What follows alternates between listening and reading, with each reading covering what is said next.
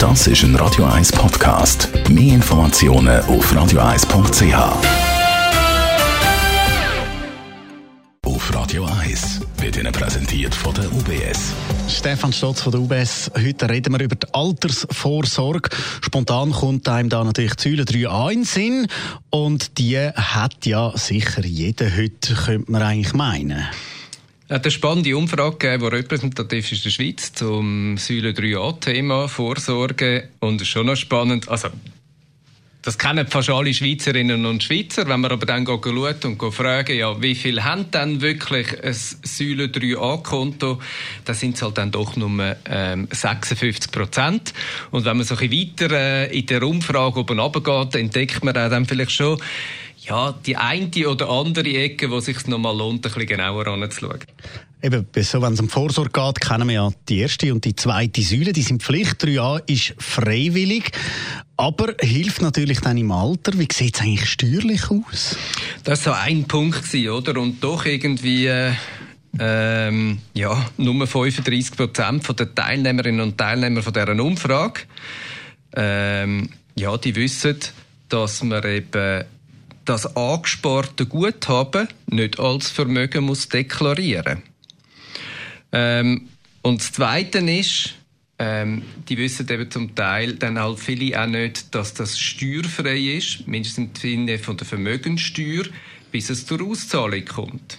Spannend ist aber, was fast alle wissen, ähm, und zwar das sind 83 Prozent, dass man die Beiträge, die man eigentlich in die dritte Asyle reinzahlt, oder vom Einkommen in diesem Jahr, können abgezogen werden für die Steuern. Es gibt ja diverse Fragen jetzt im Zusammenhang mit der Säule 3a, die einem einmal gestellt werden. Und da würde ich vorschlagen, machen wir mal ein kleines Quiz. Stefan, du startest mit den Fragen und Sie die können ja gerade mitraten und beantworten. Der Stefan Schorzer liefert nachher auch immer gerade noch die Antwort. Wer über das ordentliche Pensionierungsalter hinaus weiterarbeitet, kann auch weiterhin in die Säule 3a einzahlen. Wahr oder falsch? Das wäre wahr. Zweite Frage. Ähm, Säule 3a-Gelder können auch in Vorsorgefonds investiert werden. Also nicht nur Cash auf dem Konto. Wahr oder falsch? Wahr. Dann die dritte Frage. Der Vergütungszinssatz auf dem 3a-Konto wird jährlich durch den Bundesrat festgelegt. Wieder wahr oder falsch? Das ist natürlich falsch. Und dann haben wir die vierte Frage. Beim Bezug von der Säule 3a-Gelder fallen die Steuern an. Stimmt das oder nicht? Ja, leider stimmt das. In dem Moment wird man steuerpflichtig. Und die letzte Frage. Es darf nur ein einziges Säule 3a-Konto eröffnet werden. Und das ist natürlich falsch. Und wie viel haben Sie richtig gehabt? Also bei mir sind es fast alle gewesen. Ich bedanke dir, Stefan, fürs Aufklären.